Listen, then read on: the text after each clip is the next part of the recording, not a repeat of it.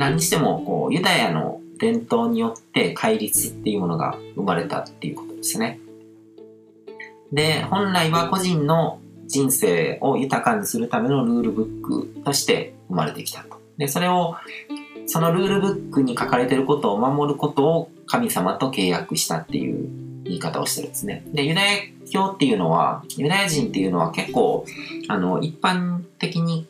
勘違いされてるところもあるんですけど、別にそういう民族があるわけじゃなくて、ユダヤ教の教徒がユダヤ人なので、だから日本人でもユダヤ人になったりとかできるんですね。その教義を守れば。だから神様との契約によってユダヤ人っていう、あの、人種が出来上がるっていう感じなんですね。う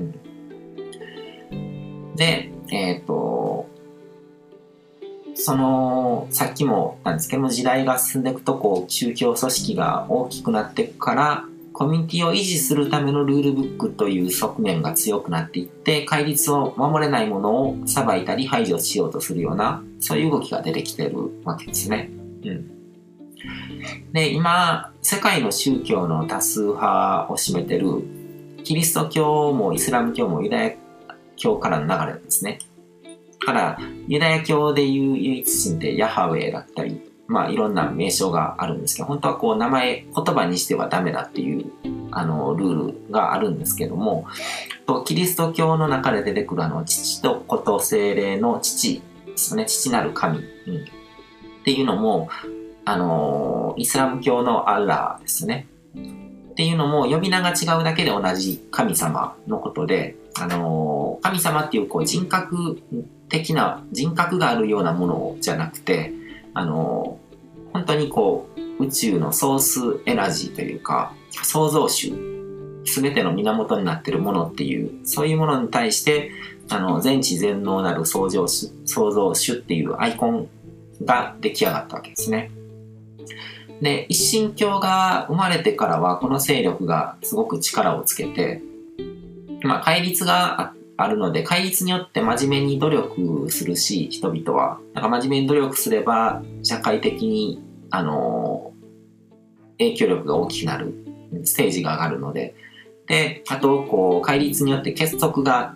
あの、強くなって、こう、まとまるので、コミュニティとしての強さっていうのも出てくるので、だから、一神教を持ってるコミュニティっていうものが、こう、社会的に大きな力を持つようになっていって、伝播していくと。で、そうなると、あの、多神教っていうのは時代遅れの迷信まがいの、こう、古い宗教なんだっていうふうに言われるようになっていったわけですね。で、あの、日本の古神道とか、日本人のこう、スピリチャリティっていうのは、結構その西洋の方の人らとか、こう、一神教の人ら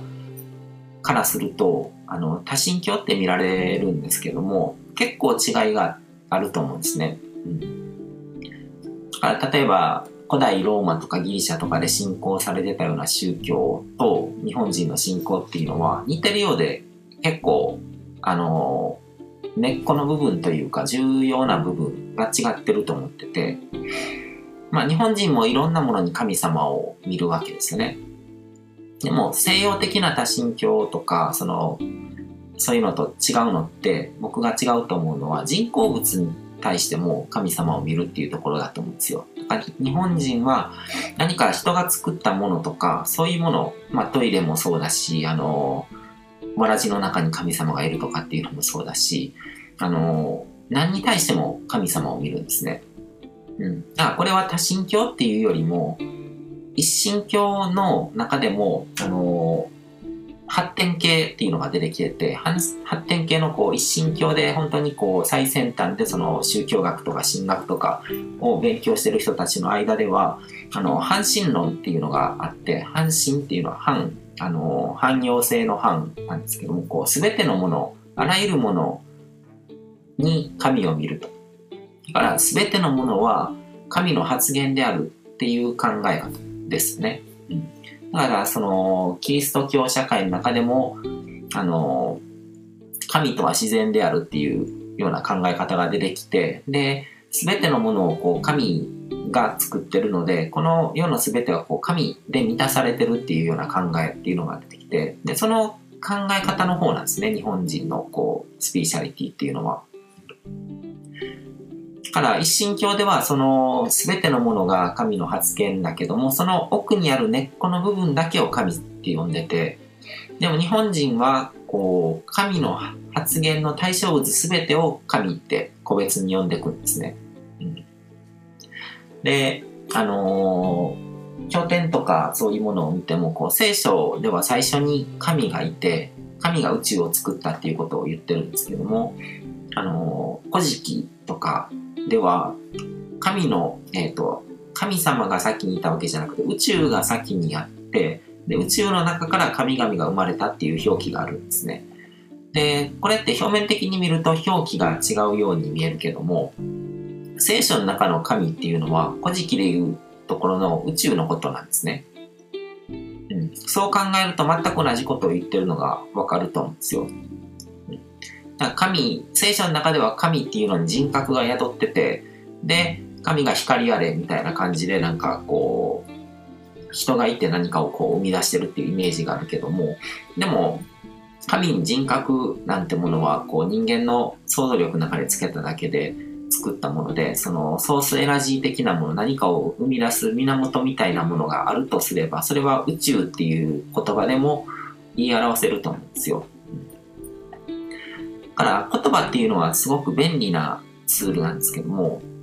あの言葉にとらわれることによって大きな誤解が起こっちゃうんですね。だから、本当は同じこと言ってるのに表面的に使われてる言葉が違うから、この人と自分の考え方は違うとかっていう誤解が生まれちゃうわけですね。うん。言葉の定義するものが同じなのに、言葉遣いが違うだけで、それでこう相手を差別したりとか、過当な考えを持ってるっていうふうに思い込んじゃうわけで、そこが結構問題だと思うんですね。で、西洋人っていうのは、あの、とにかく言語化するっていうところにも特色があると思ってて、西洋人の考え方ですね。ものの考え方には。で、あの、ギリシャ哲学の中にロゴスっていう言葉があるんですけど、ロゴスっていうのは、まあ言葉っていうよりは概念っていう感じのイメージなんですけども、あの、人間の理性が、人間が理性を獲得して、抽象思考ができるようになったんですね。だから、人間が、あの、人間としてこう成長していくことによって、世の中にあるもの、例えばこう、木と木が組み合わさったものを、これは椅子だみたいな感じで、あの、認識するわけですね。だから、椅子なんてものがもともとあったわけじゃないのに、椅子っていう概念を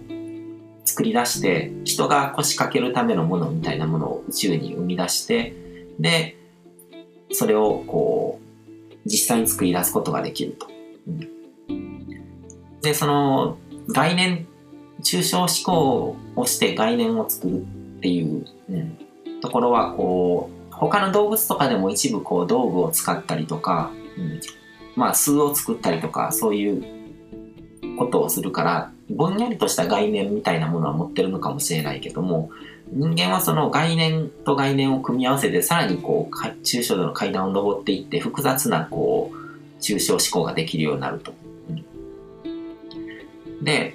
その西洋人っていうのはその概念、ロゴスこそが神だっていうことを言ってて、だから、あの、人間がそういう思考ができることが、こう、神様から、こう、認められてる証拠だみたいな考え方をしてるんですね。はじめに言葉ありきで言葉は神、神であったっていうことが聖書にも書かれてるんですけども、だから西洋では戒律とか教義とかそういうルールとかそういうものとか必ず言語化されているんですね。で、そういった習慣があの契約社会とか契約文化っていうものを作って全てこう明文化してそれによって人間の社会活動とかそういうものとかがこう支配されるっていう体制ですね。うん、今の世の中って大体そういうルールが広まってるんですけども、それはもともと、あの、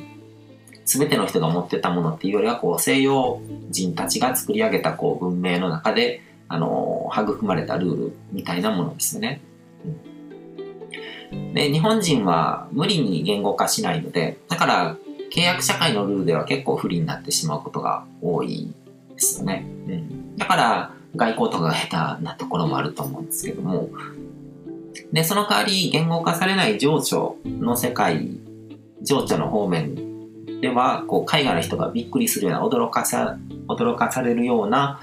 そういうものを生み出すことができると。局、こう、個性の違いですね。どっちが得意か苦手か。まあ、西洋と東洋って縛りで見見てもいいし、東洋の中でも日本っていう国はやっぱりこう、島国なので、独自のそういう精神文化っていうのが育まれてるのかなっていうふうには思いますね。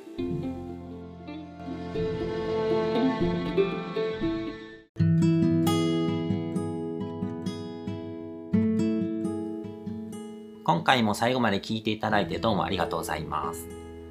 チャンネルの説明ページの方に僕が提供している悟り式コーチングの最初の2ヶ月分を無料で受講できる案内があります。ゴール設定とアファメーションについて詳しく解説してるんですけども、僕自身もこれらのことを本格的に取り組み始めて、で、それで大きく人生を変えたという経験があるので、あの、まだ受講したことがない方であったりとか、このタイミングでピンとくる方はぜひ登録して体験してみてください。また、僕がどんな人間なのかを簡単に知ってもらえる2分ほどで読める会員プロフィールのリンクも貼ってます。僕自身がインターネットを通じた出会いによって自分の人生を大きく変えたので、この出会いがあなたの人生を変える良いものになることを願ってます。ではまた次の放送でお会いしましょう。